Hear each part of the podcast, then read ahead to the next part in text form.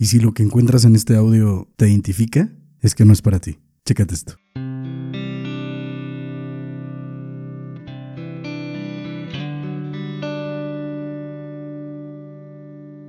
Bienvenidos. Esta es una nueva entrega semanal del podcast disruptivo que te identificará en los riesgos cotidianos. A partir de este momento estás expuesto. Ahora estás expuesto. Y es que es más común de lo que te imaginas. Encontrar situaciones en las que ante un problema siempre hay alguien que dice hay que hacer este cambio, hay que llamar a tal persona, hay que terminar este proyecto, hay que, hay que, hay que, hay que, hay que. Parecen frases constructivas. Frases de acción son solo una indeterminación y un autoengaño. Chica, como este adverbio, este mal adverbio que hemos utilizado lo utilizamos para añadir matices como puede indicar lugar, tiempo, duda, afirmación, cantidades o modos. Sin embargo, este gran adverbio es que se emplea para dar entrada a excusas, justificaciones o explicaciones, muchas de ellas nunca pedidas. Diciendo esas frases, lo único que estamos haciendo es identificar una situación a la que no estamos poniendo solución, no estamos actuando, no estamos identificando quién ha de hacerlo, no estamos planificando, solo estamos autogenerando la sensación de que lo hacemos. Porque sí, te vas a identificar con esto. Parece que decirlo lo convierte en real. Pero lo malo es que si nadie se responsabiliza y asume la tarea o la acción como suya, al final, al final se queda sin hacer. Pero, ¿y qué son los esques? Los esques son las excusas que damos cuando después de ese nada ocurrido, entre comillas, alguien ha preguntado por qué esa tarea está sin terminar. ¿Por qué no hemos llamado a esa persona? ¿Está resuelto el problema? Es entonces cuando decimos, es que no era tarea mía, es que pensaba que lo iba a hacer fulanito, es que teníamos otras prioridades. En realidad no nos hemos parado a pensar que no hay nada peor que la indeterminación y el miedo, las pocas ganas, esas pocas ganas de asumir tareas o responsabilidades. Incluso cuando hay alguien con iniciativa en un equipo, cuando hay una persona como tú allá afuera que lo asume, que da por hecho esa responsabilidad, lo que ocurre es que se cansa, se frustra, se quema, porque es el único que actúa. Nadie sabe por qué. Mejor dicho, prefiere no saberlo. Es mucho más productivo, más eficiente, más sano para ti, para mí, para los equipos de trabajo, convertir los esques en personas concretas, que hagan y realicen en esas tareas, que las estimen, que les pongan plazos, que sean medibles, que expliquen los cumplimientos y los incumplimientos. Hay que poner medidas para corregir si los hay. Si nos dejamos de esques, podemos centrar nuestro esfuerzo en buscar y aportar soluciones, en asumir responsabilidades y evitar culpables de tareas que nadie ha enfrentado.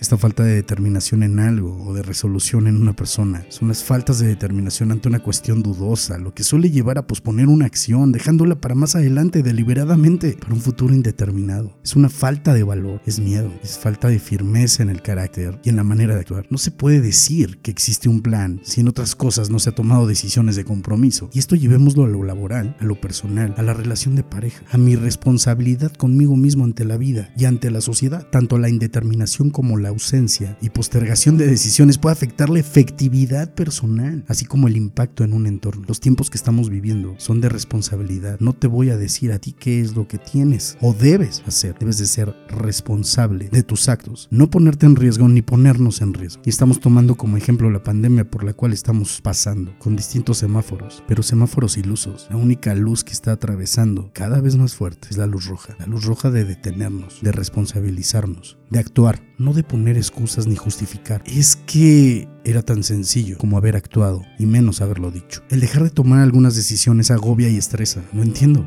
pero lo único que queda al final es el resolver. Son muchas las ocasiones en que solo se decide si se piensa que se va a hacer algo que dé garantía de estabilidad y seguridad, eludiendo asumir riesgos, eludiendo el esfuerzo en buscar y aportar soluciones, en asumir responsabilidades y evitar buscar culpables. Y repito, buscar culpables de tareas que nadie ha enfrentado. Es muy fácil culpar al de enfrente. Esta falta de determinación en algo o de resolución en una persona es miedo, es falta de ganas, es mediocridad. Son las faltas de determinación ante una cuestión dudosa lo que suele llevar a posponer la acción. Los temores fuera de lugar son la plaga de la vida cotidiana date cuenta. Nos provocan preocupación, angustia y una variedad de inquietudes, dejándonos en muchos casos en estados de indecisión, de indeterminación. ¿Sabes cómo se manifiesta esta indecisión? Estando en una situación de postergación de decisiones, debido a la búsqueda de más información, de mejores alternativas, dando tanto énfasis al proceso de análisis que quedamos atascados en ello y al final no llegamos a decidir. Tenemos la percepción de que el problema no está suficientemente maduro para abordarlo y darle solución. Ponemos excusas y lo único que hacemos es postergar y dejar pasar el tiempo. Estamos sintiendo un fuerte temor al fracaso y estamos paralizados por el miedo. Posponemos todo lo que podemos, lo que no se quiere hacer o lo que no nos gusta, aunque es necesario realizarlo. Se duda, se demora, se rehúsa. Todo esto en cualquier forma para poder decidir. Aparte de producirse una pérdida de tiempo, también se genera preocupación, considerándose que el momento y las circunstancias no son las mejores para adoptar una decisión. Es que, maldita sea, quítate el es que. ¿Y sabes qué es lo peor? No se está organizado, somos imprecisos, la información es necesaria, es abierta, la tenemos, la recopilamos, la dispersamos y al final no disponemos de los procedimientos adecuados. Tú decides ver el camino o vivir el camino. Proponemos los siguientes puntos para poderlo prevenir. Lo primero, lo primero, perdón, son huevos, es determinación, son ganas, es salir de esa mediocridad. Tú puedes hacerlo. Hay que establecer prioridades, centrarte en las decisiones de mayor impacto, priorizar. Divide un problema grande en pequeños problemas para que resulte más fácil ponerse en acción. Piensa en los cambios que pueden producir el entorno en un futuro inmediato, lo que exige salir de la indecisión y de la incertidumbre. Si no nos decidimos a dar el paso, nos sentiremos obligados a hacerlo. La situación que tú y yo y esta sociedad está atravesando a nivel mundial fue por una falta de decisión decisión de cuidarnos, de cuidar el planeta, de respirar, de estar más con la familia, de valorarnos, de darle importancia a las cosas que sí lo valen, no a las que tienen un costo. Sin duda, sin duda el universo, sin duda la naturaleza nos ha exigido salir a tomar una decisión, nos está obligando a hacerlo. Proponemos estar preparados para aceptar las consecuencias y asumir los posibles errores como una vía de aprendizaje. Debo de estar tropezando, debo de cometer errores, debo de agradecer. Somos alumnos y maestros, dado que casi todos tenemos tendencia a la satisfacción inmediata. A recibir este premio, solemos eludir las situaciones difíciles, quedándonos muchas veces en la indeterminación, en la indecisión, por lo que es necesario, urgente, una autodisciplina. Para mantener un equilibrio y poder ser efectivos, no se adentra en precipitaciones o improvisaciones irresponsables ni en postergaciones innecesarias. No, no es lo que estamos proponiendo. Proponemos superar la creencia de que nuestro estado de productividad está en una zona segura. Debemos de dejar de comparar las consecuencias del cambio o el fracaso antes de tomar esa acción, porque al final, al final no realizamos nada. Son ideas, sueños en el aire, espejos, humo. Ojo, el camino no es sencillo, el camino es difícil, pero tú puedes hacerlo, puedes lograrlo.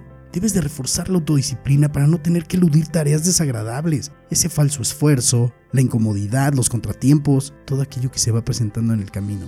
Esas piedras, esas grandes piedras maestras que nos van dejando un gran aprendizaje. Debemos de tomar la firme decisión de trabajar más activamente, modificar algunas pautas de conducta. Carajo, es el momento de hacerlo. Si no lo has hecho, alguien lo hará por ti. O la misma vida, el universo, la naturaleza, Dios se encargará de que lo realices.